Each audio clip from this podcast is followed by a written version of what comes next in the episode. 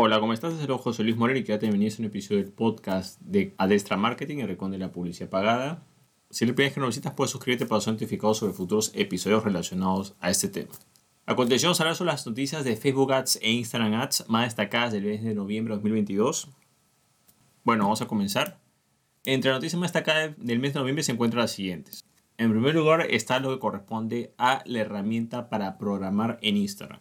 Si bien se puede programar actualmente por la herramienta web, digamos, o el Facebook Creator Studio o Facebook Business Suite, ahora se puede programar desde el propio, digamos, la aplicación eh, móvil, digamos, el dispositivo móvil, en lo que corresponde a Instagram. Aquí lo importante es que se menciona que se van a poder programar Reels, digamos, que era lo, quizá lo que era más complicado de programar en Instagram, y publicaciones normales hasta 75 días.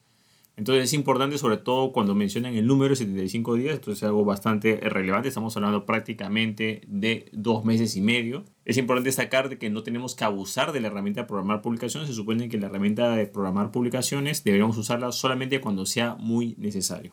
Bueno, otra noticia destacada corresponde a un informe que ha publicado Meta en general sobre eh, un estudio que hizo Analytics Partner, en el cual menciona algunas prácticas en lo que corresponde a anuncios y publicidad pagada, eh, unos tests que han hecho sobre el rendimiento con varias empresas. Si bien hay unos puntos que ya se conocen, hay unos puntos que son interesantes destacarlos. Entre los más conocidos quizás es que, por ejemplo, para ciertos anuncios, si se va a crear un anuncio de video, bueno, lo ideal es que ese anuncio dure 15 segundos o menos, digamos que el logo esté visible, eh, los formatos adecuados, pero aquí lo interesante o lo, digamos, destacado es, en primer lugar, que cualquier tipo de video siempre se, se tiene que tomar en cuenta eh, si se colocan subtítulos en ese video. O sea, tienes un video que, por ejemplo, sale alguien hablando, lo que sea, pero si tú colocas subtítulos, es mejor porque no todo el mundo activa, digamos, la parte de audio, sino que hay algunas personas que primero van a ver la parte de subtítulos y si se animan ya continúan con el video. Entonces recomiendan que el video lo hagas tanto como para personas que escuchan como para personas que no escuchan. En este caso que no escuchan tienes que eh, sí o sí utilizar subtítulos para expresar lo que vas a querer decir si es que por supuesto hay alguien que está hablando en ese video.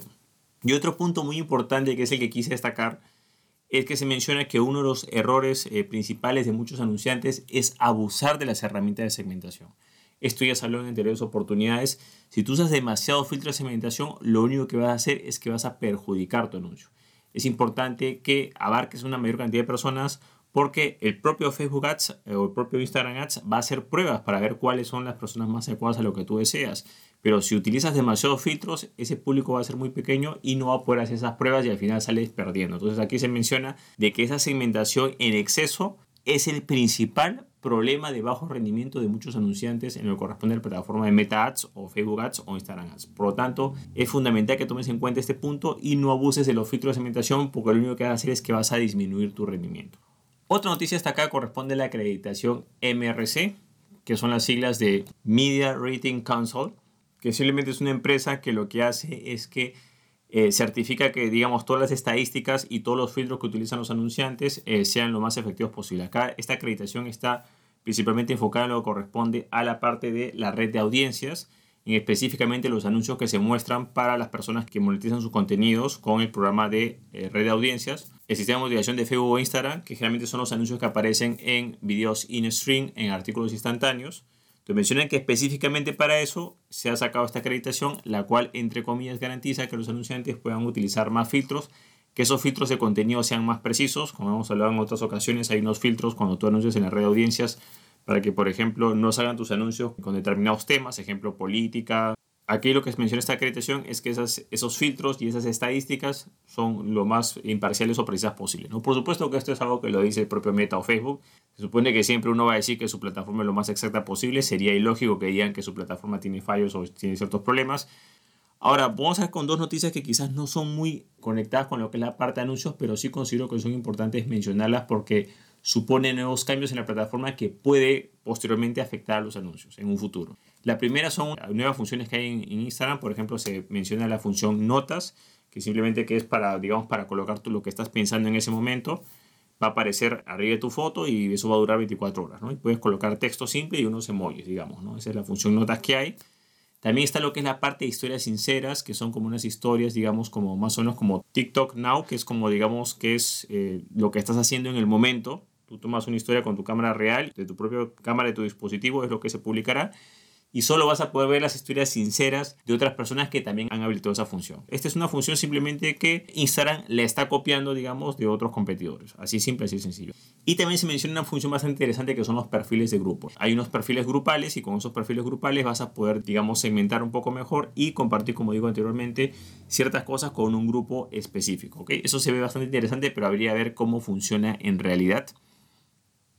Y para finalizar, se va a habilitar la función de avatares o avatars en WhatsApp, que simplemente es, digamos, una representación de nosotros en, en, WhatsApp. Esto puede servir, digamos, a manera de perfil, pero también para expresar diferentes emociones. O sea, una vez que hemos creado el avatar en WhatsApp, automáticamente, después de personalizar nuestro avatar, vamos a poder, digamos, así como los emojis, que hay diferentes emociones o cosas que hay, bueno, vamos a poder hacerlo en lo que corresponde a WhatsApp, pero con herramientas oficiales de WhatsApp, ¿no? Como tal.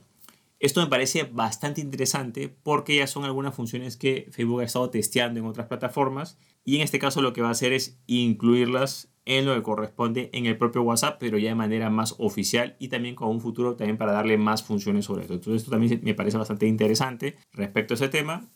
Y bueno, como puedes ver, estas son las principales noticias relacionadas a Facebook Ads en Instagram del mes de noviembre de 2022.